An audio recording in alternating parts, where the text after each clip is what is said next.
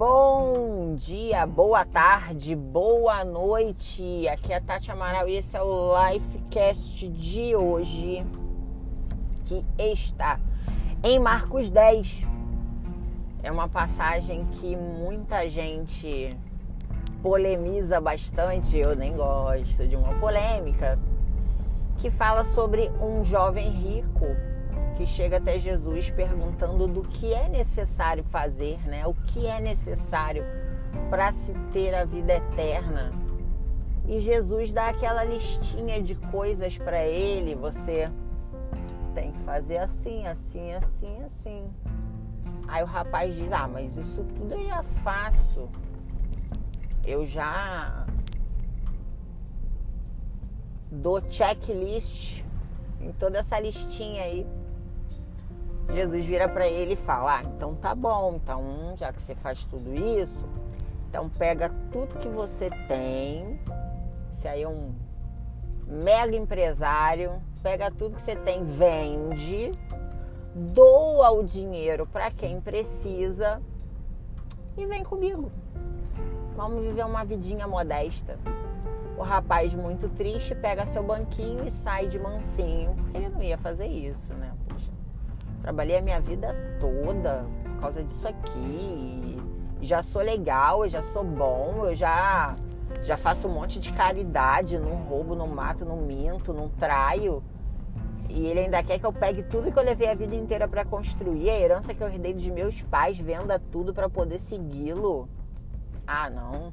Tá maluco, vou nada. E ele sai muito triste, esse rapaz. E Jesus vira para os seus discípulos e fala: É, um rico entrar no reino dos céus é uma coisa muito complicada. Aí tá aí a polêmica.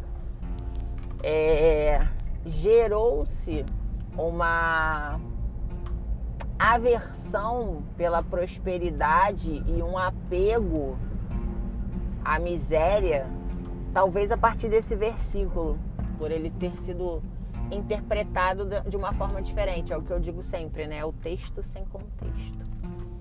Você pega um versículo, você vai dizer até, vai ouvir até Jesus dizendo que você tem que matar. você pegar uns versículos só.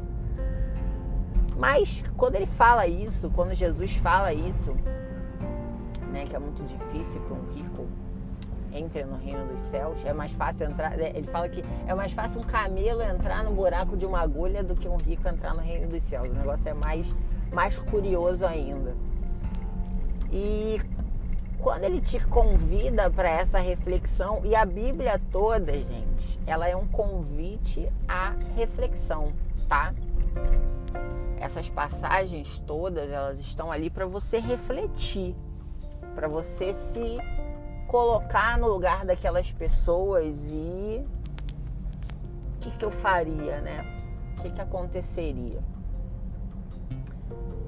Aquele rapaz era bom, se julgava como bom, se julgava como um seguidor de todas as leis, mas ainda era pegado a alguma coisa. Nós somos compostos de vícios e virtudes. Né? Os vícios também são conhecidos como os pecados e as virtudes como o nosso lado bom. Só que nessa mesma passagem, se você pegar e, e, e for lendo, ele, esse rapaz ele vira para Jesus e fala: Bom homem, né? Bom homem. Aí Jesus vira para ele e fala assim: Quem disse que eu sou bom? Quem te falou que eu sou bom? Jesus era 100% homem e 100% Deus.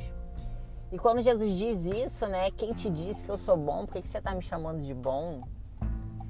Ele está chamando atenção para a humanidade dele.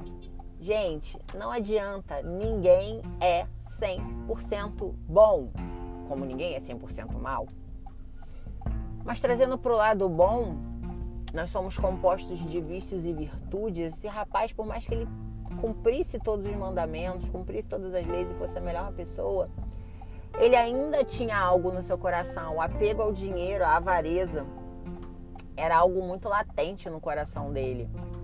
Eu acho pouquíssimo provável que se ele realmente virasse para Jesus e falasse: "Ah, tá, beleza.